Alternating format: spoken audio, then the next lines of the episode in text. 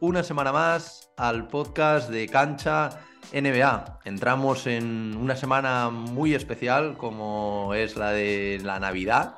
Eh, hemos tenido una, jornada eh, de la que ahora hablaremos, pero bueno, antes de nada vamos a, presentar al invitado, ¿no? A un viejo conocido del canal que hacía mucho, lo hablamos esta semana que, que no se pasaba por aquí y que bueno, como ya llevamos bastante de, esta temporada, pues tenía ganas, ¿no? De hablar un poquito de NBA y como todos los que lo estáis viendo por YouTube ya, ya lo veréis, eh, tengo el placer de volver a tener aquí en Cancha NBA a don Manu Planetario. ¿Cómo estás, Manu? ¿Qué tal? Muy buenas, ¿cómo estamos? Eh, muchas gracias por invitarme. Ya ves que eh, en cancha NBA estoy tan como en casa que estoy con la bata de andar por casa, no, me, no me esperaba menos, ¿eh? No me esperaba menos. ¿Qué tal? ¿Cómo estamos? Bien, bien, muy bien, muy bien. Como, como decía, pues muchas ganas, ¿no? De, hablar, ya, ya lo sabes tú bien, de hablar contigo sobre, sobre NBA, ahora que, bueno, ya tenemos una muestra, ¿no? Bastante, bastante amplia ya de lo que es esta temporada. Hay, hay bastantes temillas que, que podemos tocar, también eh, si nos da tiempo, acabaremos con, con, un poquito con el tema del, del All-Star. Pero, pero bueno, antes de, empezar, eh, lo primero, ¿cómo, ¿cómo va todo? ¿Qué tal ese NBA Adictos? Que ya he visto que estáis rozando el episodio 500, que supongo que tendréis preparado algo especial, ¿no? ¿Cómo, cómo va todo? Estamos intentando preparar algo especial para ese NBA Adictos 500, que seguramente, si todo va bien, tocamos madera de estas cosas, será el sábado 11 de febrero. Y lo aviso así porque nuestra idea es hacerlo en directo en, en, Madrid, en un local que estamos intentando mm, determinar. Y según encontremos el local, encontremos una hora, porque claro, es un día complicado, un sábado. Es, que si, si, lo hiciéramos un martes no había problema, pero claro, si lo hacemos un martes va a haber mucha gente que a lo mejor le apetezca desplazarse, venir a la quedada y entre semana no pueda, ¿no? Entonces, eh, estamos buscando algo que nos salga gratis, básicamente, porque si nos, si nos cobran, pues, pues lo, llevamos mal. Em, y entonces nuestra idea es hacer algo, algo especial con invitados de la casa y, amigos de, siempre. Y, bueno, pues luego juntarnos con, con todos los NBA adictos que, que, quieran, que queráis sumaros y, salir, tomarnos algo, hablar de, de NBA, por supuesto, y, celebrar pues esos 500 programas que se dice, se dice pronto, pero son ya eh, nueve temporadas y media. ¿eh? Estamos en la novena ya, rozando casi casi la mitad y, y la verdad es que hay, hay ganas de celebrar. Sí, sin duda, se dice, se dice muy pronto, ¿eh? Yo que voy más o menos por el episodio 80, miro esos 500 y digo, joder, ya le dan caña a estos tíos, ¿eh? La verdad que... Y además, pues bueno, eh, metiendo cosillas nuevas, ¿no? Como el último episodio que habéis metido, ya, ya lo estuvimos hablando, el tema, de, mm, el tema del cine, ¿no? Con, con la NBA, el tema de, de Hassel. Eh, yo creo que, bueno, poco a poco, pues seguís innovando, ¿no? Aunque, aunque parezca complicado, después de, como tú comentabas, ya casi 10 temporadas siguiendo la NBA, pero bueno, poco a poco incorporando temas nuevos y reteniendo esa audiencia, ¿no? Mm. Sí, la idea es, pues, pues eso, las cosas que se nos van ocurriendo. Mm, el, el leitmotiv de, de Adictos es hacer el programa que a nosotros nos gustaría escuchar. Entonces hay veces que, dices, oye, ¿y esto, pues, mm, por qué no se le ha ocurrido a nadie? O, esto estaría bien tocarlo. Hay veces que no es por hacer audiencia. el otro día, por ejemplo, el, capítulo que hicimos entrevistando mm, al, hombre que ha publicado una biografía sobre Charles Barkley, Timothy Vela, eh, ya sabemos que es algo que es mm, quizás muy nicho, y, pero realmente eh, lo, que, lo que había visto, alguna entrevista que le había visto, me parecía muy interesante y, me parecía interesante también hacerlo antes de Navidad, por si alguien, oye, le picaba el gusanillo y decía, oye, pues me lo pido. y, sabemos que eso no, no va a ser un boom de, visitas y de visualizaciones y, y demás pero, pero nos apetece hacerlo y, lo hacemos. Mm, y, lo mismo pues con esta sección con, con, María, porque realmente va a ser una sección. Eh, María Boto es una más de, de Adictos, junto con Oscar Villares, eh, que, con quien estamos haciendo el retrovisor. Y, luego, pues Dani Gea, Sergio Jimón y yo, que estamos mm, desde el, desde el principio haciendo el programa habitual, ¿no? Y mm, el tema es que María está trabajando muchísimo y tenía muy complicado la disponibilidad, porque aparte los horarios, sabéis que no es lo mismo trabajar de actor que, que en una oficina. Y, y, la verdad es que esto ya lo, ya lo queríamos haber hecho la temporada pasada. Eh, se tuvo que aplazar por eso, por temas laborales. Y ahora justo eh, tenía unos días María y dijimos, oye, pues venga, vamos a, a, darle. Hicimos ese especial sobre, sobre Hassel. Yo creo que había que empezar con una película protagonizada por ella. Y, lo, que, lo que hemos quedado es, eh, más adelante, cuando ella vuelva a tener otro huequito, vamos a repasar películas eh, ligadas al baloncesto, eh, cameos mm, también de, jugadores importantes y sobre todo esos papeles que ya no son tanto cameo. Ya nos decía ahí cebando un poquito, eh, por ejemplo, la carrera de Rick Fox eh, delante de las cámaras. Y hay unos cuantos eh, jugadores que luego se han pasado a, a la interpretación que, que, son cositas muy interesantes. Y lo iremos, lo iremos viendo.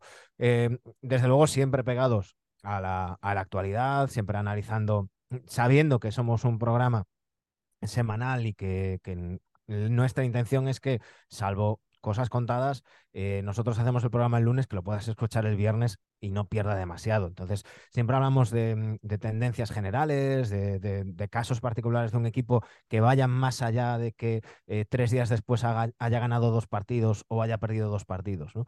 Y, mm, ah, sí que cuando hay una lesión, pues hay evidentemente un traspaso que nos pilla, pues evidentemente eso sí que, que caduca.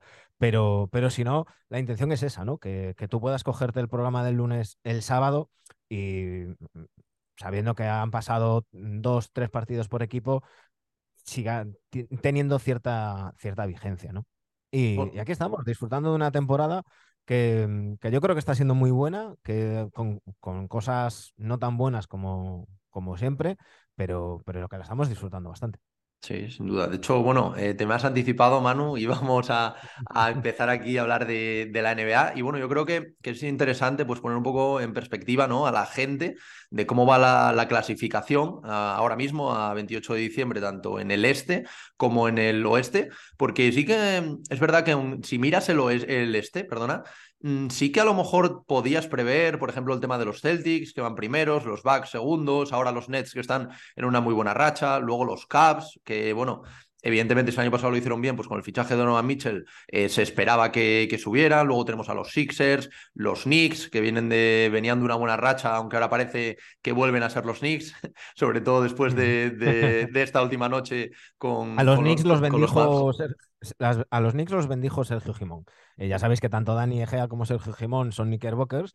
Y cuando estábamos haciendo el, el especial de, de Navidad, eh, que en ese momento llevaban ocho victorias seguidas los Knicks, eh, lo grabamos el día 21, pues se vino muy arriba Gimón. Y, y, como iban a pasar unos días, ya dijo, no, no, no hombre, al, al, día de Navidad ya llegamos pues con 11 victorias seguidas, pues los ha agafado, llevan cuatro derrotas consecutivas. Suele, suele, pasar también con estos Knicks, ¿eh? de ocho victorias, sí, no, no, no, tienen término medio, son un equipo de, de los dos extremos. Y, y, bueno, como decía, también tenemos por ahí a los, a los Pacers en, en, la séptima posición, que quizás es una de estas, estas sorpresas, ahora hablaremos. Tenemos a los Heat, que aunque vuelven a estar ahí en, en puestos de play-in, pues es un equipo que, que claramente eh, veremos, porque también se, seguramente se mueva en el mercado de traspasos porque tienen que ir para arriba. Los Hawks novenos, los Raptors décimos, que también quizá una, una pequeña decepción. Yo siempre espero que compitan un, poquito mal. Luego los Bulls, que son uno, uno, de los equipos, ahora, ahora hablaremos de ello, pero son uno de estos equipos que no sabemos muy bien cuál será su futuro. Se apretarán este, este típico ¿no? botón rojo para, para volver a reconstruir o qué, harán finalmente. Eh, y luego tenemos a, lo, a, los Wizards y luego, pues bueno, por la parte de abajo yo creo que no sorprende a nadie, eh, tanto los Magic como los Hornets y, por supuesto los, los, Pistons. Pero sin embargo, eh, donde sí que estamos teniendo sorpresas, aunque yo, por ejemplo, sí que confiaba mucho en estos Nuggets, sobre todo con, con las tres estrellas pues recuperadas, aunque sí que es verdad que Michael Porter Jr. todavía pues no ha empezado a jugar regularmente, pero claro, tienes a, a un tío como Nikola Jokic haciendo las barbaridades que, que está haciendo, que, que incluso se habla de, de, tercer MVP consecutivo, porque te pones a mirar los números Y bueno, ahora, ahora lo comentaremos, no quiero adelantar nada, pero, pero son números para luchar ahí. Luego tenemos a los Pelicans, que son otra de, otra de las grandes sorpresas también. Tenemos a los Grizzlies, que se mantienen en, los primeros puestos, a los Clippers, que ojo con ellos, vienen apretando el acelerador, por fin con, con Kawhi y con Paul George. Y luego, pues bueno, tenemos a los Suns, tenemos a los Mavs, que, veremos qué, qué, pasa también si se mueven en este mercado. Luego tenemos a los Kings, como, como también otra de las sorpresas, que buscan volver por fin después de 16 años a, unos playoffs. Y la verdad que, que tiene buena pinta. Tenemos a unos Portland Trail Blazers, que saben tanto ganar con, con Lillard como sin él, con un Simmons a un buen nivel. Por supuesto, Jeremy Grant, que, que le ha dado mucho al equipo. Y luego, pues bueno, tenemos a unos Jazz que lo normal es que vayan para abajo después de, de, la primera parte de temporada que yo creo que nos, nos alucinó, ¿no? Un poco a, a, todos, nadie creo que esperábamos, a pesar de que, bueno, tienen, tienen jugadores bastante buenos, sobre todo el, el hecho de Marcanen, que también hablaremos de él. Y luego tenemos a unos Warriors que ahora sin Stephen Curry parece que están pasando problemas, aunque los últimos partidos parece, sobre todo, el último no, no fue demasiado bueno en general de Jordan Poole, pero sí que al final estuvo bastante fino. Tenemos a un Clay Thompson rozando otra vez los 30 puntos, que yo creo que esto a cualquier aficionado de, de la NBA nos, nos dibuja una sonrisa en la boca, ¿no? Volver a ver a, a, un, a un, gran Clay Thompson. Y luego, dan pues ganas bueno. De sacar, dan ganas de, de sacar la, la, libreta de notas a, a, toda la gente que lo estaba enterrando al inicio es. de temporada, luego hablaremos. Pero, Eso es, sí, sí, va. gente matando a Clay Thompson Eso es, eh, que, eso es. de una manera muy injusta, porque hay que recordar que este tío, este tío estuvo casi mil días sin jugar al baloncesto y que mm, todos los expertos, los médicos, fisios y demás, siempre te dicen que un jugador vuelve a su nivel, que, al nivel que estaba cuando se lesionó, después que pasa el, el, doble de tiempo que ha estado fuera. Es decir, si tú estás un mes fuera, vas a volver a tu meses. punto en dos meses. Si has estado un año, en dos años. Pues este tío ha estado mil días y aún así ha sido clave para un anillo y ahí está otra vez rindiendo a un nivel magnífico. Sin duda, yo creo que el problema también es que estamos acostumbrados a tal excelencia de Clay Thompson que a nada que baje un poquito el pistón, pues ya, ya se le está dando palos. Y al final, Clay Thompson obviamente es muchísimo más que un tirador, pero bueno, gran parte de su juego es el tiro. Y como todos los que seguimos la NBA sabemos, los tiradores también mantienen sus rachas. Y evidentemente, si vienes desde por mucho que hayas estado entrenando el tiro, no estás compitiendo al máximo nivel. Todo esto cuesta, cuesta un poco, pero bueno, ahora hablaremos de los Warriors también.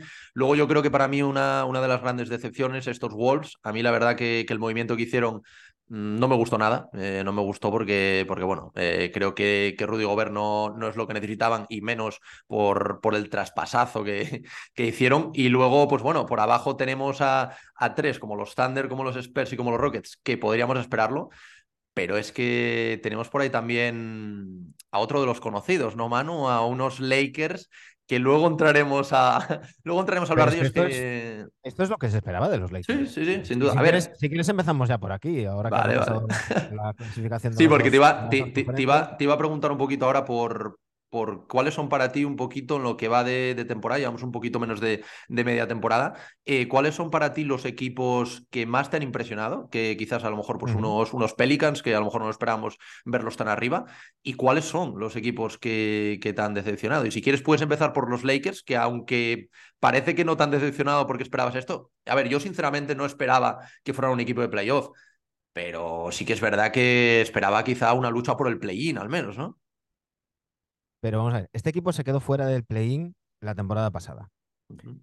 y, y, lo, y no han incorporado nada que te haga pensar que ha mejorado el equipo, porque vamos a pensar que, que este año iba a ser distinto. Yo entiendo que hubiera expectativas la temporada pasada, aunque a priori eh, la llegada de Russell Westbrook, mucha gente decía, esto no, no encaja, eh, no... Eh, esto no es eh, el 2K que, juntas los jugadores y, ya está, cuando tengan más media ya está. Mm, yo no lo sabía. Yo el año pasado, cuando se hizo ese movimiento, a priori mm, a mí me parecía mucho más beneficioso para los Lakers eh, el traspaso por Buddy Hield y firmar a DeRozan, como él mismo dijo en el canal de JJ Reddick, que lo tenían hecho y que simplemente le llamaron para decirle, oye, mira, no, que al final viene Russell Westbrook, ¿no? Eh, pero no, no, no, estaba seguro. Digo, pues no lo sé. Digo, yo siempre he pensado que Russell Westbrook es, era un jugador que siendo importante nunca iba a ganar nada a su equipo y que necesitaba un entrenador que le tirara de las riendas. Eh, parece que un poco lo están consiguiendo, pero claro, a base de ser un jugador suplente, sexto hombre o como lo queríamos llamar, minimizando su, su impacto. El caso es que el año pasado nos demostraron que eh, este equipo con esas eh, tres estrellas no funcionaba. Los secundarios no funcionaron, han cambiado los secundarios, pero es que los que han venido no sé si son más secundarios todavía. Entonces, para mí, este año, salvo que haya un traspaso, es que los Lakers son esto. Los Lakers son estos. Los Lakers van a jugar a que LeBron James mm, bata el récord de Karim a poder ser antes del All-Star para que le hagan homenajes en el All-Star y ya está. Mm, eh, hasta hace poco era cruzar los dedos para que no se lesionara Anthony Davis, que estaba a muy buen nivel, pero aún así, con un Anthony Davis a nivel MVP, les costaba ganar a los Pistons. Ese es el nivel de estos Lakers. con, con Davis lesionado, con una lesión que tiene una pinta, porque no han dado un parte. Oficialmente, lo único que han dicho es dolor en el pie. Ha sido Bognarowski o no, creo que fue Charania quien dijo eh, una lesión relacionada con, con, el estrés. O sea, ni siquiera llegan a decir fractura por estrés, que van a ver si evitan el quirófano. Sabemos que una fractura por estrés es fuera ya toda la temporada y, quién sabe si el inicio de la siguiente. Mm, no sé, yo es, no, no me sorprenden ni para bien ni para mal. Yo me esperaba esta mediocridad de los, de los Lakers. Van a ganar partidos, LeBron James va a hacer numerazos, porque mm, además como juega solamente en media cancha, pues puede, puede jugar 38 minutos que más o menos, más o menos 20 mm, los descansa. Entonces, eh, pero bueno, eh, ya te digo, a mí no me, no me sorprende. Si, si quieres que, te responda la pregunta, hablando de, equipos que, que, me han sorprendido eh, o que me han decepcionado, Primero voy a empezar por las decepciones, si te parece. Y, voy con los Warriors. A mí me han decepcionado los Warriors. No me gustó nada, sobre todo después de que Joe Lacob se llenara la boca diciendo que se iba a gastar lo que hiciera falta. No me gustó nada em, esas decisiones que, ojo, entiendo que es muchísimo dinero, pero hemos sabido hace unas semanas que los Warriors son el equipo más valorado de la liga, son el equipo 500 millones de dólares de diferencia con el segundo, el equipo que más ganó, que más dinero ganó la temporada pasada. Y, yo creo que te puedes permitir, tienes un equipo campeón, oye, consérvalo, ya, ya llegará un momento en el que Curry se retire, en el que vengan las vacas flacas, ya mm, tirarás de la Virgen del Puño en ese, en ese momento. Pero ahora mismo yo creo que lo que tenían que hacer era intentar al máximo mantener la, la, la plantilla que tenían la temporada pasada. Han decidido apostar por otros secundarios que, que no han terminado de, encajar del todo y sobre todo apostar por, por esa mm, transición eh, rápida con, con, los jóvenes que no está funcionando. Eh, mm, se le ha dado oportunidades a Wiseman. Yo creo que Wiseman no vale para este equipo. No digo para la NBA, digo para este equipo. No, no cualquiera puede jugar en los, en los Warriors. El otro día Looney decía que le costó tres años aprender a jugar con Curry.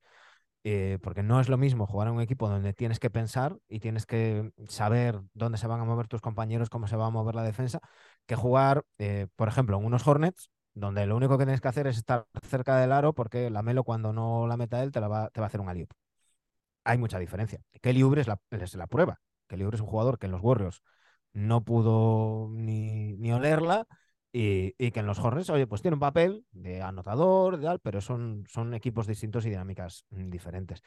Me llama mucho la atención la diferencia del rendimiento en casa afuera, porque los, los Warriors están ahora mismo 17 y 18, pero es que es 14-2 en casa, 3-16 fuera. Y mm, vale que se puede hablar a veces de, los árbitros, eh, ha habido varios partidos que los árbitros han sido malísimos en general, no solamente perjudicando a los Warriors, pero en general. Pero ya sabemos que cuando hay un arbitraje malo, se suele favorecer al, de casa. Entonces, no sé si hay parte de eso. Mm, lo que está claro es que la primera unidad de los Warriors empezó de maravilla. Era el mejor quinteto de la, liga hasta hace tres semanas. Y el problema era claramente los, los suplentes. Parece que alguno va cogiendo el punto. Veremos ahora con la baja de, de Curry, que estará hasta mediados de enero de baja. Eh, si Jordan Poole pues espabila y a ver si no hace falta que Draymond Green le suelte otro sopapo para que, espabile, pero, pero necesitan que espabile Pool, necesitan que espabile Kuminga, que defensivamente sí lo está haciendo un poquito mejor, pero en ataque se le un poco perdido a, veces. Em, que Di Vincenzo vuelva a su mejor nivel, que, ya le vamos viendo poco a poco. Y en ese sentido sí que, que, que Kerr se supo mover y, meter a Draymond en la segunda unidad, em, compartiendo minutos con la segunda unidad, aunque sigue siendo titular, evidentemente, y, cambiando un poco esa jerarquía, ¿no? No, no sentar a los cinco de golpe y que entren los cinco suplentes, sino ir haciendo quintetos más, más, más mutantes, por decirlo de alguna manera. Han echado mucho menos a Wiggins, pero aún así no vale, no vale como excusa. Los Warriors no tendrían que estar décimos a estas alturas. Puedes empezar un poco mm, confuso eh, pero, pero en diciembre ya tienes que encontrar tu, sitio. Eh, va a ser clave, pues, estos partidos que queden hasta mediados de enero que vuelva Carry, porque como se se descuelgan un poquito, yo creo que ya se les acaba la temporada. Sí, sí, sí, sin duda. Yo también lo metía en, en mi grupo. Yo, bueno, te voy a decir los que yo tenía en el grupo, a ver si, si coincidimos ¿no? en estas decepciones. Yo el primero que tenía eran estos Golden State Warriors, también tenía los Lakers, porque yo tenía un poquito por lo menos más de esperanza. Yo sí que tenía la esperanza de que Anthony Davis no se lesionase, yo creo que si Anthony Davis no se lesiona, sí que tienen por lo menos para poder pelear el play-in, eh, por lo menos no quedar ahí en esa, en esa zona descolgados. Y luego también tenía otros equipos, como, bueno, ya lo comenté antes, pero como los, los Wolves, los Minnesota Timberwolves. A mí no me había gustado el traspaso, pero aún así yo esperaba un poquito más de, el problema de los Wolves. El problema de los Wolves no ha sido el protagonista del traspaso. Rudy Gobert sí que es verdad que ahora estos, en estos partidos que están jugando sin Towns, que hay que pedirle más en ataque a Gobert, tendría que aportar más, pero es que tampoco están jugando para él. Esto es lo de siempre. Eh, tú no le puedes pedir a una nevera que te caliente la comida. Pues eh, Rudy Gobert es una nevera. Rudy Gobert es un ancla defensiva, un tío que te, te, garantiza que vas a encajar pocos puntos y un tío que termina los, los pick and roll. Coño, juega pick and rolls para él. No se la des abajo. El otro día perdón un partido eh, que, hasta en tres ocasiones le dan la bola, mm, además un pas, mm, malos pases de D'Angelo Russell, que Rudy Gobert casi se tiene que agachar para, para cogerla. Rudy Gobert no produce por sí mismo. No, no es un tío que postee, que, que bote en la zona o que pueda abrir un pase. No, no, no. A Rudy Gobert tienes que hacer el pick and roll en carrera, mm, destroza al, rival. Y si, y si no, lo que, lo que te hace es un bloqueo que es, que es brutal. Eh, eh, las asistencias por bloqueo que se dicen muchas veces. Utilízalo de esa manera, penetra más. Lo que nos hemos encontrado en los Timberwolves son un D'Angelo Russell que está haciendo una temporada horrible, hizo un partido bueno, pero el resto está siendo absolutamente horrible. Todas las decisiones que toma son malas. O sea, cuando, cuando pasa hace malos pases, cuando tira hace una mala selección de, tiro. Y un Anthony Edwards que parece que se va entonando un poco, pero que, le hemos visto en una actitud tanto en ataque como en defensa deplorable. Eh, ese vídeo que se hizo viral mm, durante 20 segundos de una jugada, brazos en jarra sin moverse. Entonces, claro, es muy fácil señalar a Rudy Gobert, que yo sigo sin entender por qué la gente le tiene tanta tirre. No, no, yo, no yo, yo, no le tengo tirre. O sea, yo creo que la, la, en general. Sí, sí, no. Es, un tío muy odiado, es un tío muy odiado. Sí. Pero, pero no, lo no entiendo muy bien por qué, ¿no? Porque tampoco es un tío que haya hecho declaraciones fuera de tono. A ver, yo creo que un poco, un poco por lo del COVID también, ¿no? Porque fue como lo del el detonante, que de verdad no es el detonante, pero fue. Pero, ya, se lo odiaba de antes, ¿eh? ya, ya venía de antes. Claro, ya venía de antes. Y aparte, el, COVID, en ese momento, eh, todos dijimos estupidez. Obviamente, Nadie, mm. nadie, lo sabía. Nosotros eh, teníamos previsto hacer un, programa el 10 de marzo en, en, en Madrid y a mediados de febrero estábamos haciendo bromas, ¿no? Ah, la gripe esta, no sé qué tal. Nadie esperaba que fuera lo que, lo que fue, ¿no? Eh, que evidentemente se podría haber comportado de otra manera, por supuesto. Pero como dices, esto ya venía de antes y yo no, no lo entiendo muy, muy bien por qué, ¿no? Si, si fuera otro perfil de, jugador, ese perfil más, por ejemplo, Patrick Beverly, ¿no? Más fuerte, más, más tal o un tío muy protestón, o un tío que hiciera mm, declaraciones provocando al rival. Pero no, no sé, no sé. Pero, sí, a ver, yo, yo, yo creo que el pro... tan generalizado tiene que ser por algo. El, problema yo creo que tampoco, o sea, quiero decir, no está en él, porque es lo que tú dices, ¿no? Él tiene una especialización clara, que es jugar el pick and roll, y ahí lo hace muy bien y, es de los mejores. Y aparte, lo que, lo que tú comentabas, ¿no? una ancla defensiva, que evidentemente, pues, en, en, defensa, sobre todo en regular season, pues, hace, hace mucho por el equipo y te permite cerrar la zona. Pero yo a mí lo que me, lo que me impactó de esto fue el movimiento que hicieron estos Wolves, porque no veía que, que, necesitasen eso, no veía el encaje que podría tener con, con Carl Anthony Towns, eh, para mí el principal problema está en, D'Angelo Russell, sin ningún tipo de duda. O sea, si quieren hacer algo y revertir esto, tienen que cambiar a D'Angelo Russell. Eh, evidentemente, pues ahora su valor está claramente denostado, pero tienen que intentar hacer algún traspaso, porque yo creo que con D'Angelo Russell este equipo no es equipo ni de, ni de play-in, por lo menos por, no por calidad de jugadores, que como tú decías, pues Anthony Edwards eh, para mí tiene una calidad tremenda, ahora parece que poco a poco se va entonando, incluso se ve que ha cambiado esta, esta actitud, eh, Carl Anthony Towns eh, exactamente igual, Rudy Gobert pues eh, en ocasiones, sobre todo cuando juega al pick and roll, pues se le ve más cómodo, pero yo creo que es un problema que viene desde el entrenador, ¿no? Desde la propia concepción del, del juego. A ver, el, antes de nada, tenemos que poner en contexto que estamos hablando de los Timberwolves. Estamos hablando de un equipo que el año pasado eh, la gente se reía de cómo celebraban la clasificación para playoffs vía play-in. Es que era para celebrar. Este equipo es lo que es. Este equipo, mm, si no existieran los Kings, estaríamos hablando de todos los años que habían estado, porque quitando, quitando el año de, mm, de Jimmy Butler, no pisaban playoffs desde 2004, que es una, es una barbaridad. Eh, es un equipo además que está en pleno proceso de cambio de dueños. Ya están tomando las decisiones, las decisiones Mark y Alex, y Alex Rodríguez. Ya sabemos, y aquí hay que tener un ojo puesto en los Suns, ya sabemos que cuando llega un nuevo dueño, generalmente suele haber un movimiento para decir, eh, yo aquí soy el nuevo y, esta, es, esta, es, mi marca. Eh, partiendo de eso, los, los Wolves lo que pretendían era decir, oye, vamos a hacer algo para intentar dar un paso adelante, porque para quedarnos eh, eh, como equipo de play-in, eso lo puede hacer entre comillas cualquiera, ¿no? Mm, eh, tienes malas temporadas, a nada que rasques en el draft. Es que, es que estar décimo, un décimo, em, lo haces casi casi sin, sin querer en la, en la NBA, a nada que enganches cuatro partidos seguidos buenos, ¿no? Eh, lo que ellos intentan es decir, oye, vamos a aprovechar el tirón de la temporada pasada, que tenemos a la, afición enchufadísima, vamos a intentarlo. No vamos a conseguir agentes libres porque nadie quiere venir a Minnesota porque hace mucho frío, no es un mercado grande y demás. Eh, ¿Cómo podemos conseguir a un jugador potente a través de un traspaso? ¿Qué tenemos disponible? ¿Qué, carencias tenemos?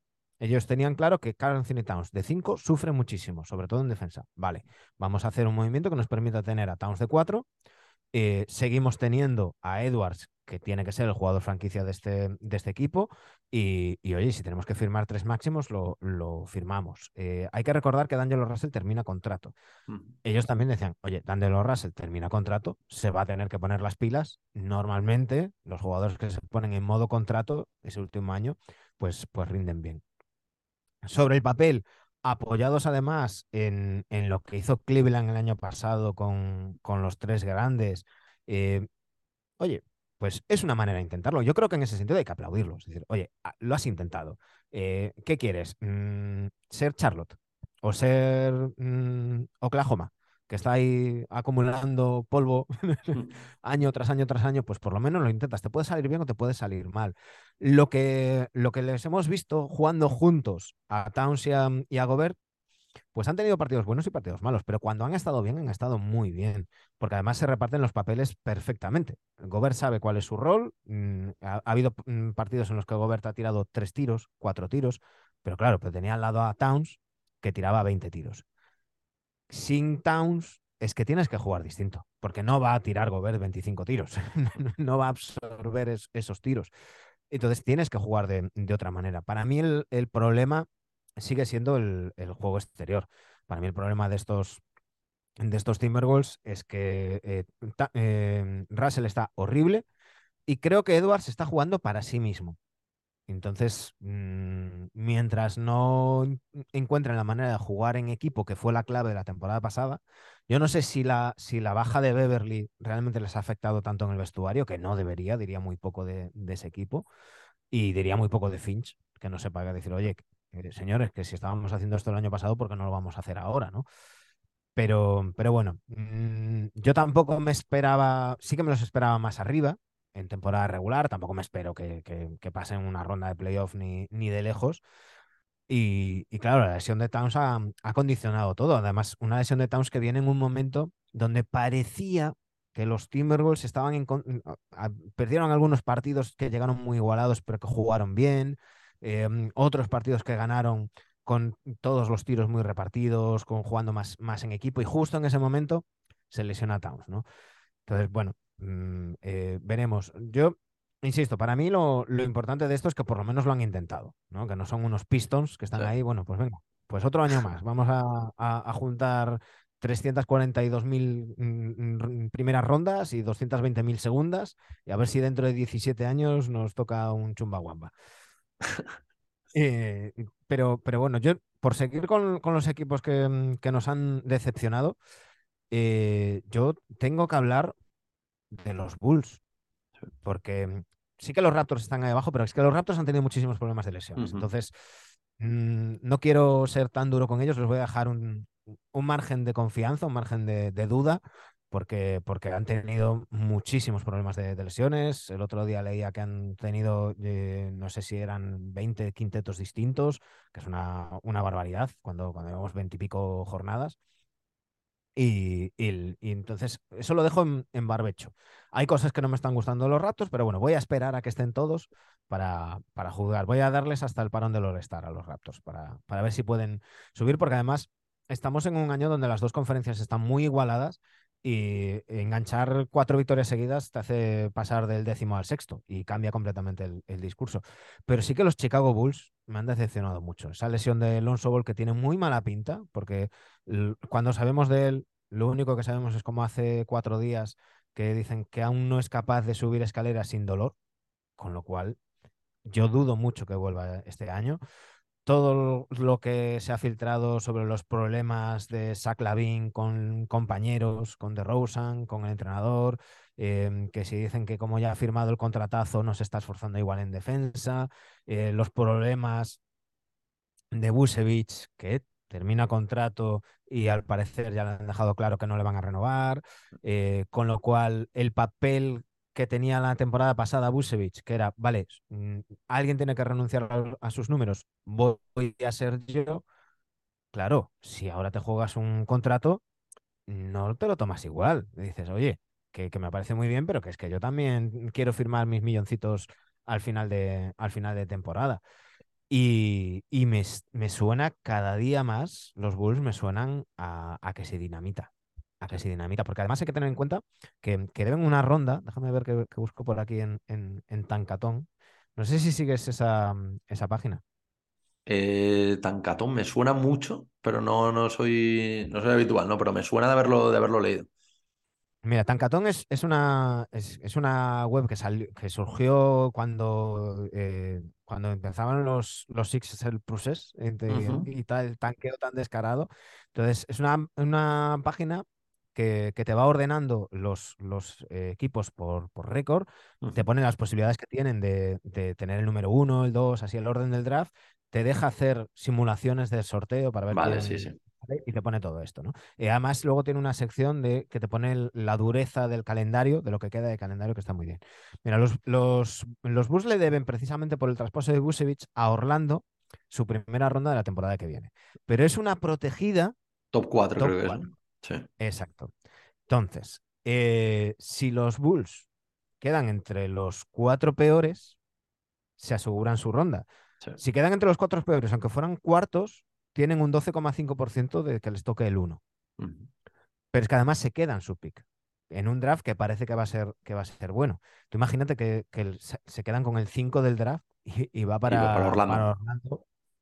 Claro, entonces mm, yo me, me, me, cuesta no ver un, botón rojo apretado en, Chicago eh, si, si, no empiezan a espabilar ya. Es decir, ya sabemos que eh, el 15 de diciembre empieza la temporada de traspasos eh, no oficial en la NBA, pero que el 15 de enero es cuando ya se acelera, porque ya el 15 de enero ya empieza a haber equipos que dejan claro que, sacrifican la temporada o tienen claros sus objetivos o al revés, mm, están más arriba de lo que esperaban y buscan una pieza para ser contender y, y al mismo tiempo el 15 de enero estás a tiempo de caer bastante.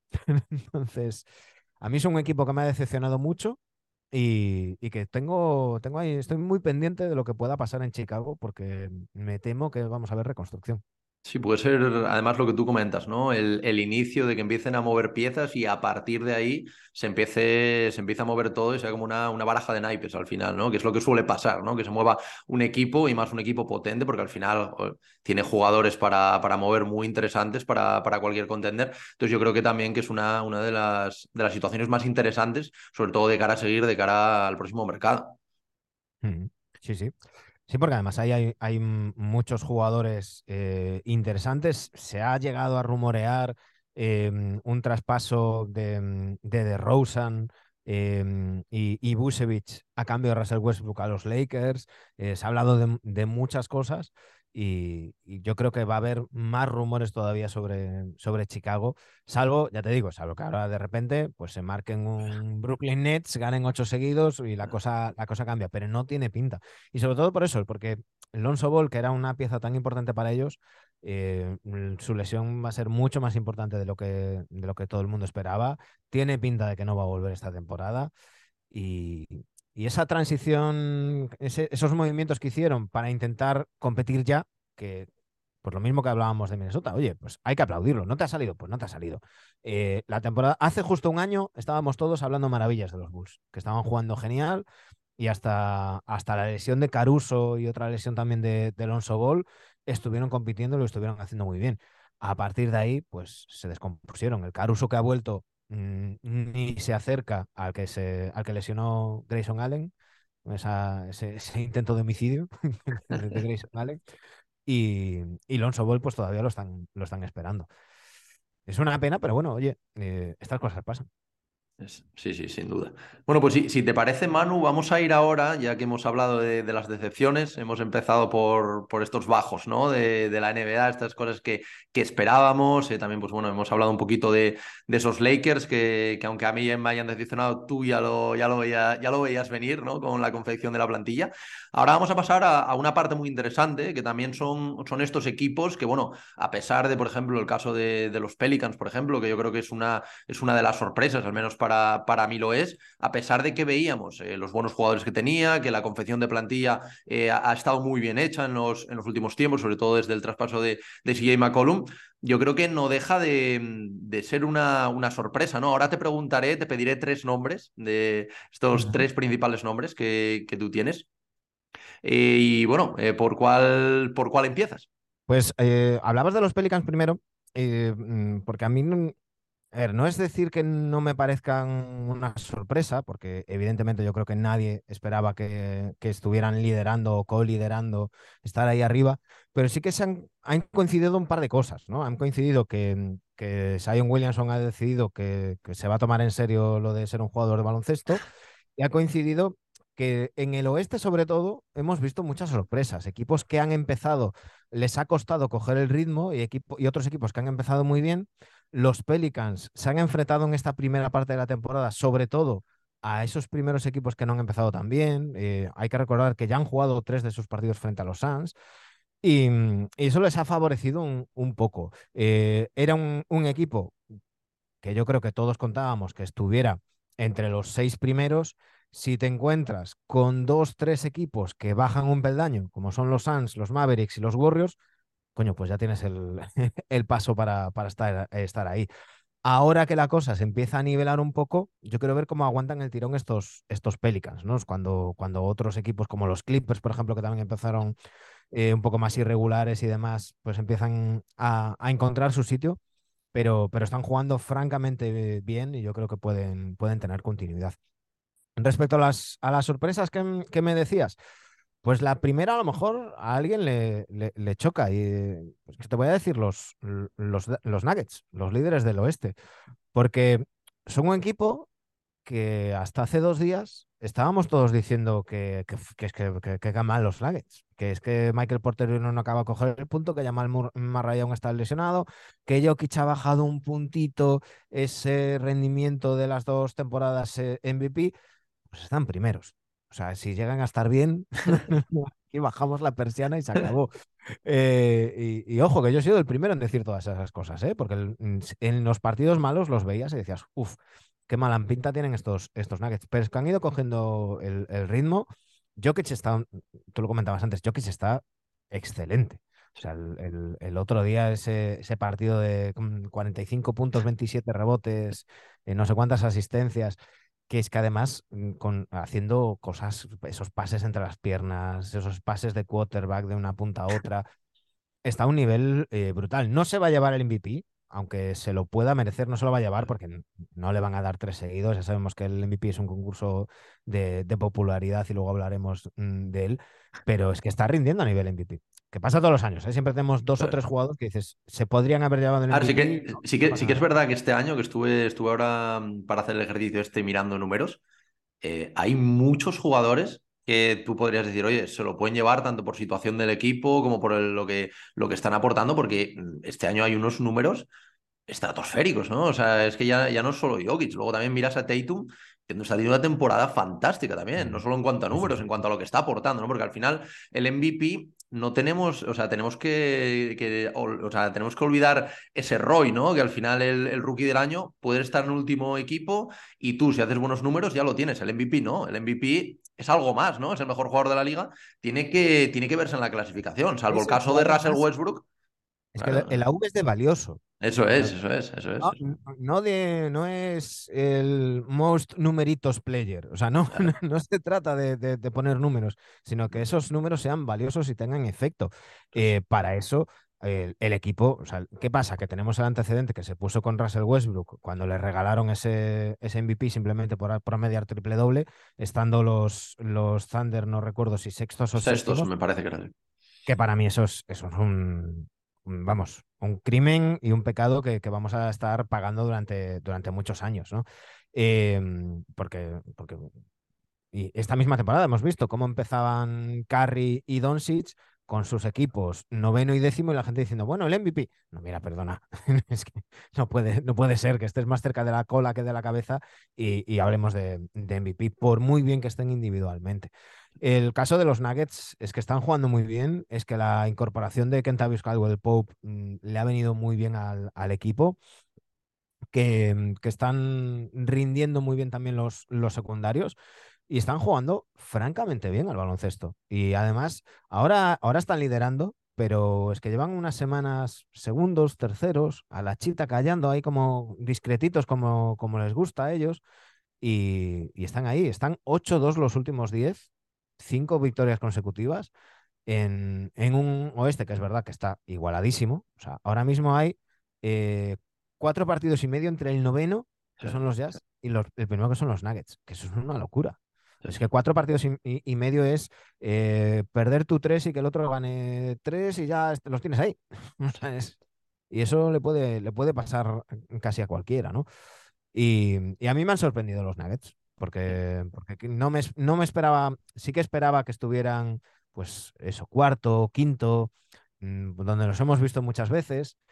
Eh, porque tengo muchas reservas con Michael Porter Jr., porque mm, a, a, Jamal Murray ya le empezamos a ver el jugador que era, pero lo que hablábamos antes de Clay, ¿no? Eh, oye, ha estado un año y pico fuera pues hay que esperar un año y pico hasta que esté al nivel 100%. Lo vimos con Paul George. Cuando tuvo esa lesión tan grave, estuvo una temporada un poco gris, que había gente, ay, no volverá a ser el mismo. Pasó ese año y volvió a ser el, mismo, ¿no?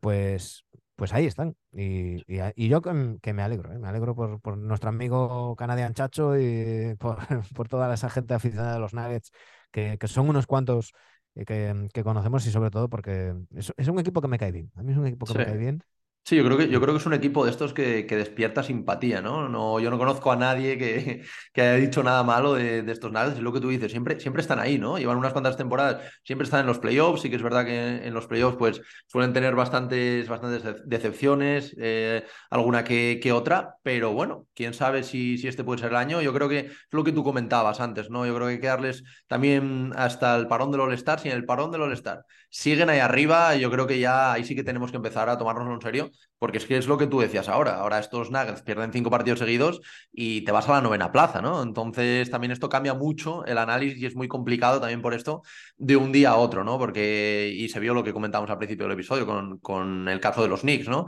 Metes ocho victorias seguidas y de repente cuatro derrotas y bueno, los Knicks todavía están ahí establecidos en la, en la sexta posición, pero es que pierdes dos o tres partidos más y te, y te vas a play-in, ¿no? O sea, es, es muy complicado, la verdad, es muy, muy complicado, pero, pero sí, para mí yo también estos Nuggets eran una sorpresa porque yo esperaba que, estuviesen arriba, que creo que, tienen equipo para ello, pero bueno, una primera posición en un oeste tan competido como está, eh, no, no es poca cosa. Y bueno, te voy a decir así rápidamente los otros nombres que yo tengo y tú me, me, dices si alguno te cuadra, si no te cuadra, si has pensado en otro, ¿vale? O sea, lo que tú, como tú lo veas. Yo también voy a meter aquí, como no, a los Sacramento Kings.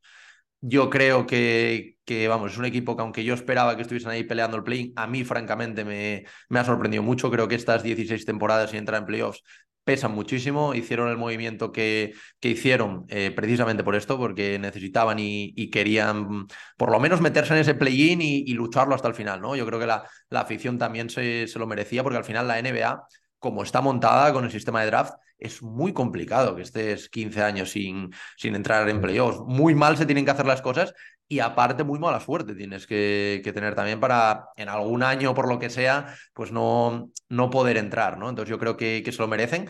Y aparte de ellos, también metería ahí a los Portland Trail Blazers. Eh, creo que, que Lillard ha vuelto a un nivel fantástico, pero aparte de Lillard, creo que, que la aparición de, de Simmons aunque francamente creo que, que, está bastante sobrepagado, eso también lo, lo, podemos comentar, pero bueno, yo creo que eso es una tendencia general de la liga, ¿no? Yo creo que ahora mismo las... Eh, esas estrellas, o sea, no sé si considerarlo, o sea, yo el contrato que veo ahora es como un contrato de estrella y no considero que, que aún sea una estrella, pero bueno, a mí es un jugador que me, que me gusta mucho. Te voy a interrumpir porque me gusta mucho ese tema y, y, nos paramos un poquito en, en Perfecto. Eh, estoy, estoy de acuerdo contigo, ¿eh? a mí me cuadran tanto los Kings como los Blazers. Yo te iba a decir eh, séptimo, octavo y noveno del oeste, que han bajado un poquito, ya uh -huh. no son tanta sorpresa, porque no nos vemos ahí arriba como estaban, pero sigue siendo mucho mejor de lo que yo me esperaba de, de ellos. Eh, el tema de, de, de Simons, no creo que esté sobrepagado. Uh -huh. El mismo contrato en los Warriors o en Los Ángeles o en Nueva York, sí te diría que estaba sobrepagado. Pero volvemos a lo que hablábamos antes. Portland no va a, captar agentes libres. Entonces, si quieres retener a, a, los jugadores que tengan el draft, va a tener que sobrepagarlos. Y no va a ser sobrepagado, porque va a ser pagar lo justo para que el jugador se te quede. Entonces, eh, es lo que, lo que tienen que hacer. Eh, los, los Blazers han apostado por, por esto eh, eh, Joe Cronin, que es, fue mm, general manager interino el año pasado con la salida de, mm, de Osley y toda, y toda la movida que tuvieron en Portland, eh, lo dejó claro desde el principio, hizo ese traspaso muy valiente con los Pelicans, uno de esos traspasos donde decimos, igual que, que, hablaremos ahora de los Kings y los Pacers, esos movimientos win-win, ¿no? Es decir, oye, que, que, al final, aunque nosotros estamos acostumbrados a, en las fantasies o cuando jugamos al 2 a, a ver si timo a este, ¿no? Le voy a dar esto que no quiero a cambio. No, no, no. En la NBA no se hacen traspasos de esa manera. En la NBA lo que se buscan es, oye, eh, tengo esto que tú necesitas y tú tienes esto que yo necesito. Vamos a ver si nos sale bien a los dos.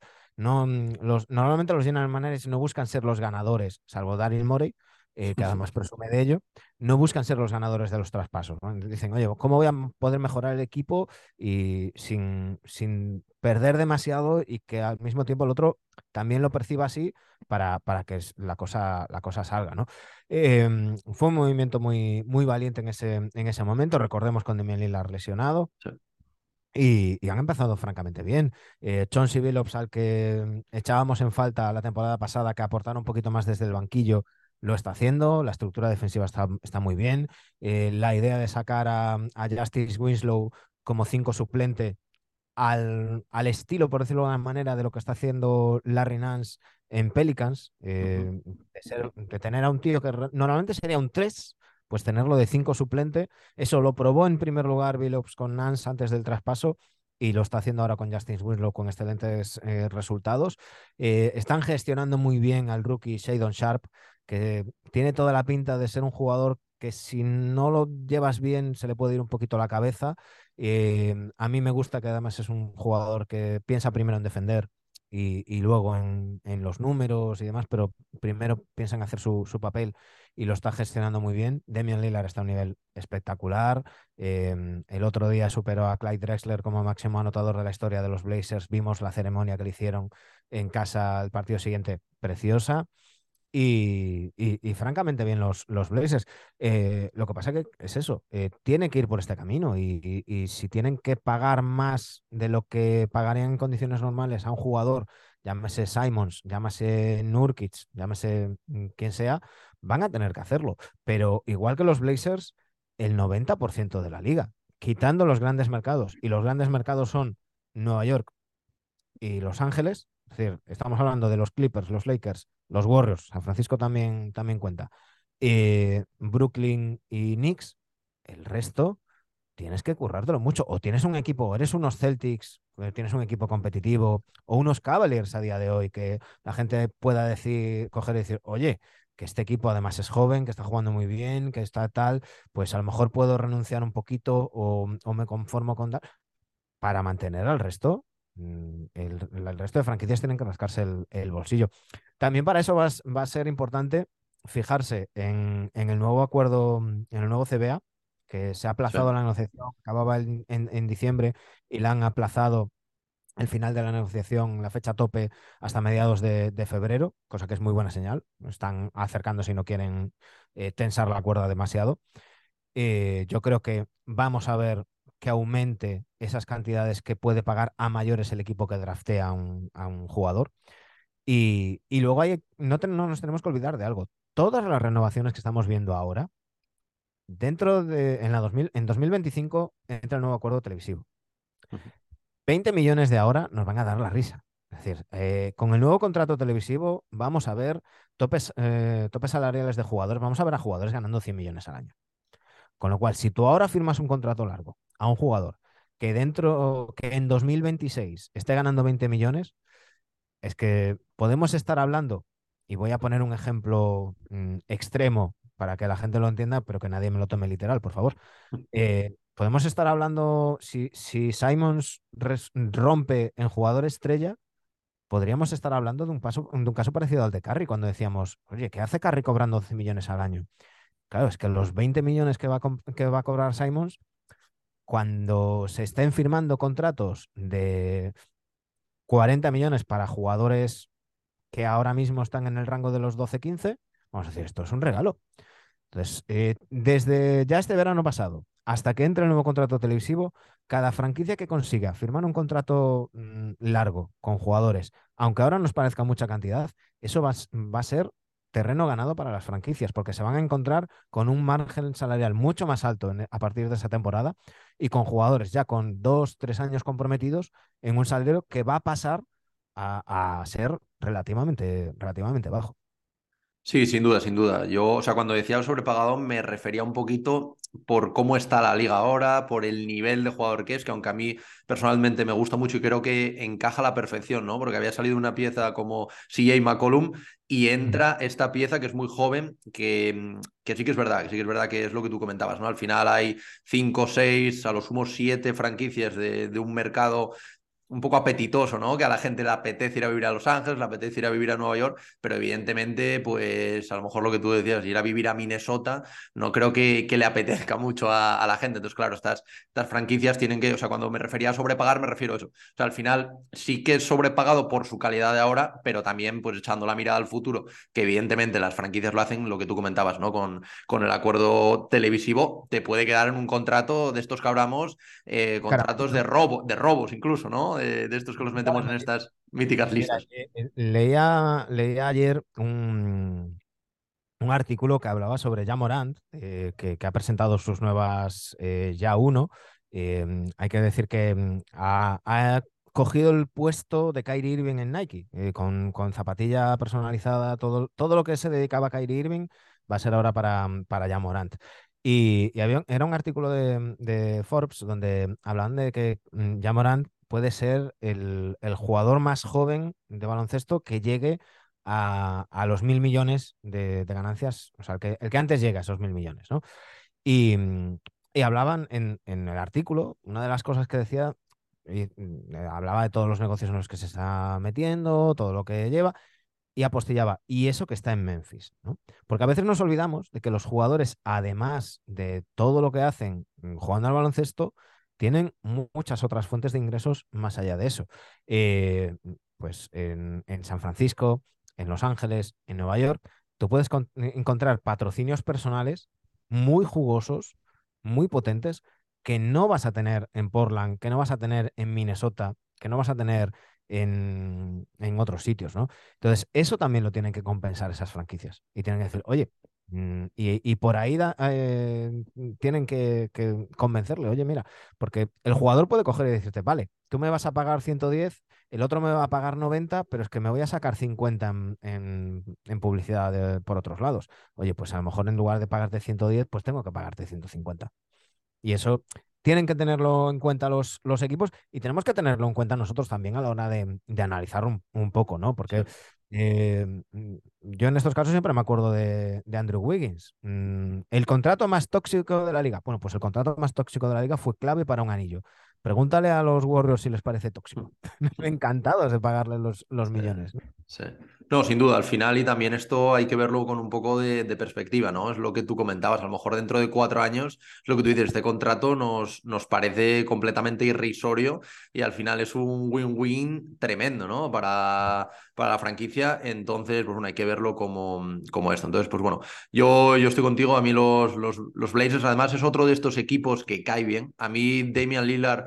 Eh, prácticamente, creo que hay pocos jugadores que más me gustaría que ganasen un anillo como, como Damian Lillard, ¿no? Estos One Club Men que deciden quedarse, eh, la temporada pasada decide no jugar, eh, prepararse, estuvo machacando para, para, volver al nivel, ¿no? Que, le estamos viendo, que es absolutamente espectacular. De hecho, no, no, tengo ningún, vamos, no tengo ninguna duda de que si jugasen unos Lakers, si jugasen unos Knicks, si jugasen un mercado de estos grandes, tendría muchísima más publicidad de la que ahora tiene. Pero a mí la verdad que me, me encanta que se haya quedado y me encanta que pueda disputar un anillo ahí. Y, y bueno, si te, si te parece, vamos a hablar. Bueno, dime, dime, dime. dime sí, sí, claro, por supuesto. Eh, es que lo vi esta mañana y, me gustó mucho. Eh, jugadores con más temporadas en el equipo en las franquicias actuales. Eh, caso aparte, Udonis Haslem, que lleva 20 temporadas en los Heat. Stephen Curry, 14 temporadas en los Warriors. Damian Lillard, 11 temporadas en los, en los Blazers. Bradley Bill, 11 temporadas en los Wizards. Giannis Antetokounmpo, también Chris Middleton, 10 temporadas en los Bucks. Joel Embiid, 9 temporadas en los Sixers. Eh, nueve temporadas llevan también ya jugadores más secundarios, por decirlo de alguna manera. Kevin Love en los Caps, Marcus Smart en los Celtics, Dwight Powell en los, en los Mavericks. Eh, ocho llevan Jokic, Towns y Booker en Nuggets, Wolves y Suns. Y a partir de aquí ya empieza eh, un, un, mejunje de jugadores que, claro, que es que uno se va a los Kings y el jugador que más lleva, por ejemplo, es Darren Fox, que lleva seis años. Pero es que mm, nos vamos a los Lakers y el jugador que más lleva lleva cinco temporadas, igual que en los Clippers. Em, hay, hay, en los Thunder y en los, y en los Jazz cuatro temporadas. Muchas veces hablamos de la identificación de los, de los aficionados con un equipo y demás, del legado y todo eso, hay más cosas que buscar perseguir un, anillo, ¿no? Y el legado que, está dejando Damian Lillard, y, de verdad, si tenéis acceso a, Yo creo que está incluso subtitulada la ceremonia por, por el tema de los, eh, del máximo anotador de los Blazers. Eh, buscadlo porque es, es, ver a la ciudad entera volcada con él. Un tío que es de los pocos que en verano, cuando no hay temporada, se queda en la ciudad donde, donde juega. Se queda en Portland. Eh, tiene montado una discográfica para raperos locales. Em, eh, mm, sus fundaciones están centradas en, en Portland. Eh, hace concursos de, de, grafitis, hace, hace un montón de cosas y está, mm, mm, para la ciudad es, es un héroe. Y, eso también hay que tenerlo en cuenta y a mí me parece maravilloso que además está en todo su derecho de querer intentar ganar allí. Y, pensar que a lo mejor tiene más, más mérito eh, su final de conferencia cayendo frente a los Warriors en 2017 creo que fue, que a lo mejor eh, haber ganado un anillo yéndose a los propios Warriors en la temporada pasada, ¿no? Y, sí, Que que un anillo allí tiene muchísimo más mérito que a lo mejor tres anillos en, los Warriors, por ejemplo, ¿sabes? Que al final es lo que decía, por ejemplo, Dirk Nowitzki, ¿no? Cuando ganó, cuando ganó el anillo en 2011 con esos maps, porque antes de eso eh, perdió la final de 2006, hubo muchísimos cantos de sirena, de poder irse, y él decidió quedarse porque decidió apostar por la, por la franquicia que le, que le, había, que le había drafteado, ¿no? Y al final ganó un anillo que seguramente podría haber ganado más en otros equipos y en dos otros equipos, pero no significa lo mismo. Es lo que tú dices. Eh, jugadores como Damian Lillard, y a mí por eso personalmente me cae tan bien, eh, ya no es el baloncesto que puedan llegar a ganar un anillo, que quizás lo logre y quizá no. Es todo el legado, todo lo que va detrás, todo lo que representa para Portland, y al final Lillard es la imagen de Portland. Y al final no tenía por qué quedarse, se ha quedado, ellos decidieron apostar por él, él ahora va a apostar por ellos, y, por eso digo que a mí me, me encantaría poder verle eh, ganar un anillo, evidentemente, pero aunque esté complicado, pues por lo menos luchar, ¿no? Por, por ese anillo. Que llegue el Dame Time. Claro, claro, no, que llegue el Dame Time en unas finales y, como, como aquel triple a, Oklahoma, ¿no? Que yo creo que, que todos tenemos, eh, todos tenemos en nuestra cabeza. las tapas homenaje a ese partido. Que sacó con los colores de los Thunder, ahí con con esos puntos, la línea. Sí, sé cuáles son, sé cuáles son. No, no, brutal, brutal, brutal. Bueno, pues si te parece, Manu, vamos a hablar ahora de, de los Kings y de los, y de los Pacers, ¿vale? Como otros de los dos equipos que, que yo creo que, que hay que hablar, porque yo creo que también eh, son dos grandes revelaciones, ¿no? Equipos que yo creo que ahora mismo están más arriba de lo que nos esperábamos, aunque bueno, te pones a mirar jugadores, ahora, ahora me comentarás, y hay bastante talento, ¿no? En, en ambos conjuntos. Sí, a ver, yo creo que son dos casos diferentes. Eh, los Kings estaban en una posición donde eh, pesa muchísimo después de que los Seattle Mariners se metieran en playoffs en, en, en la Liga de Béisbol, que eran los que tenían peor récord que ellos, ahora mismo son la racha, la sequía que le llaman allí en Estados Unidos, la sequía más larga, 16 temporadas sin, sin pisar playoffs, eh, con riesgo de convertirse en la más grande de la historia de las ligas profesionales estadounidenses. Eso es mucha presión. Eh, han pasado por ahí muchos jugadores, han pasado entrenadores que no han podido con, con esa presión. No es una franquicia sencilla. Eh, y, y, lo que tienen a favor es que tienen un público completamente entregado.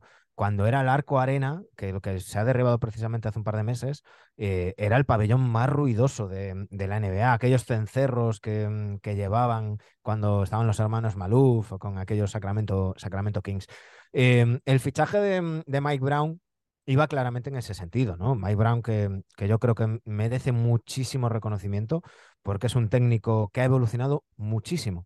Eh, cuando llega a la liga es un, es un técnico que solo sabe defender y, en ataque su único plan es darle la bola a la estrella.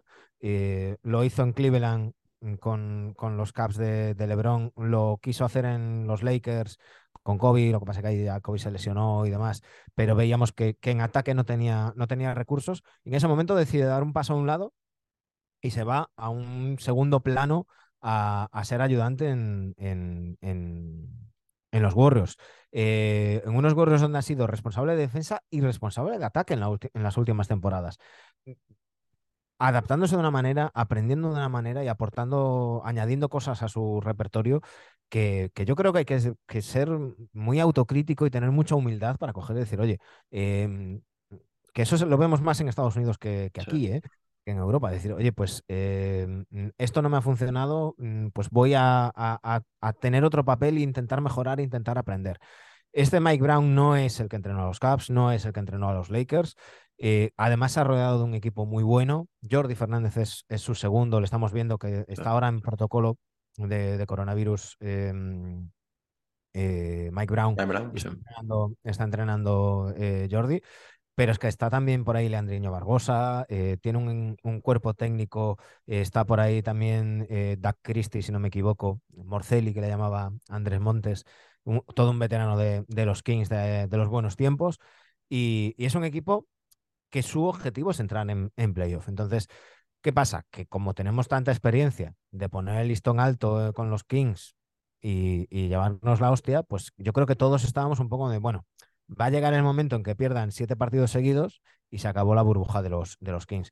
Eh, mi miedo ahora es la lesión de, de Domantas Sabonis. Tiene una lesión en una mano, de momento están yendo día a día, eh, están intentando evitar una operación. Si lo consiguen evitar, pues va a ser baja solamente unos, unos partidos, si el tratamiento conservador que le están aplicando no funciona, ahí habría que operarle y yo creo que ahí ese mm, Domantas Sabonis, si me permites, Draymonizado, porque lo estamos viendo ejercer en hacer el papel de Draymond en ataque, tal cual. Eh, ser el base del equipo desde, desde la zona, lo está haciendo genial, reboteando más que nunca, asistiendo más que nunca. Y, y si es una baja prolongada, tendrían un problema los, los Kings. ¿eh? Sí, sin duda, sin duda. Eh, y mira que yo, a mí, bueno, y ahora va relacionado con los siguientes a los que vamos a hablar con, estos Pacers. A mí el movimiento por, por Halliburton, la verdad que me, me, dolió muchísimo, porque a mí es un jugador que me encantaba. Encima, lees las declaraciones, que leí las declaraciones de, de Halliburton, y dijo que cuando se enteró, que le llamó, creo que fue el general manager, el general manager no lo recuerdo, y le dijo que, que se iba a Indiana, y, él estaba llorando, porque él eh, estaba como muy, le pasaba un poco como a Lilar, ¿no? En plan, nada más llegar a la ciudad se sentía súper identificado, quería seguir un montón de años ahí, no le importaba al principio no entrar en playoffs, quería meterlos en el playoffs, y hubo este cambio que a mí a priori, y para enlazar ahora un poco también con el, como el tema de Pacers, yo no entendí un poquito por, por el lado de, de Sacramento, o sea, sí entendí pero no compartí, por, por decirlo así. ¿Qué te pareció a ti, así de, primeras? Porque ahora es muy fácil, ¿no? Hablar ya cuando, cuando ya ves esto. A todo lo pasado es muy fácil, eso es. Claro, todo pasado vemos el win-win, ¿no? Eso en el momento del traspaso yo creo que todos eh, veíamos, decíamos, oye, eh, a Daron Fox lo has tenido más tiempo, tiene un contrato más alto, mete a Daron Fox ahí y te quedas con el joven que tiene, que tiene buena pinta pero al parecer los Pacers no son tontos y los Pacers dijeron, no, no, no, nosotros queremos a Halliburton o si no, no, no, hay trato. Eh, decías las, declaraciones de, de, de, Halliburton, él decía que, que, rompió a llorar porque desde el primer día, cosa que por ejemplo no le ha pasado a Aaron Fox, él era un favorito de la grada. O sea, se volvían locos con él. Y, y eso debe ser la hostia, ¿no? Llegar a, un, equipo donde normalmente los aficionados tendrían que estar abucheando en cuanto pierdes un partido. El tío decía, no, es que eh, llegó en mi primera jugada, el primer tiro lo fallé y la gente me aplaudió, ¿no? Y, coreaban mi nombre y tal.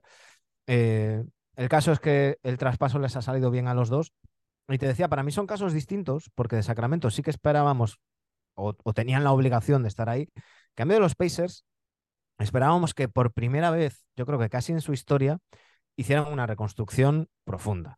Em, cuando empezamos a ver los primeros traspasos, dijimos, si algo ha caracterizado a los Pacers es que nunca han hecho esa reconstrucción profunda. Siempre han ido em, arreglando las cosas sobre la marcha, pero siempre teniendo un equipo que como mucho se quedaba eh, a las puertas del playoff o entraba en los últimos puestos, pero siempre estaba compitiendo. No les veíamos tanquear, hablando claramente. Y, pero Rick Carlisle lo dijo, dijo, no, no, no, nosotros no tenemos pensado hacer eso. Y todos decíamos, bueno, es lo que tiene que decir, ahora habrá más traspasos, y no los hubo. Y ahí están, y están jugando muy bien, han acertado con el rookie, mm, Mazurin, eh, es, un tío que tiene una calidad brutal y es otro, igual que, mm, que hablaba antes de Seidon Sharp, Mazurin es otro que defiende y que aprieta el culo en defensa y eso se le está notando. Y, la verdad es que están jugando francamente bien, más allá de los resultados. Eh, han caído un poco. Bueno, mm, es que tenían que caer, pero, pero es que están jugando muy bien y sobre todo están construyendo la base de cara a las próximas temporadas. Y, decía Carla el otro día que siempre es más fácil reconstruir con un equipo atractivo para, para, el, para el resto que eh, si eres ahora mismo, él no lo dijo así, pero venía a decirlo, si eres ahora mismo los Thunder, ¿no? ¿A, qué te vas a Oklahoma? hoy en día, a, intentar eh, coger mejor ronda para el año que viene, no, pues te, vas a un equipo donde digas, bueno, pues aquí puedo dar un paso, aquí con que mm, si llego yo y otro jugador más, damos, eh, saltamos un, peldaño, em, que era un poco lo que intentaban los Pistons contratando a Bogdanovich, ¿no? Lo que pasa con la, versión de Cunningham les, les ha salido mal. Pero, pero a mí me, me, han sorprendido muy gratamente, están jugando muy bien.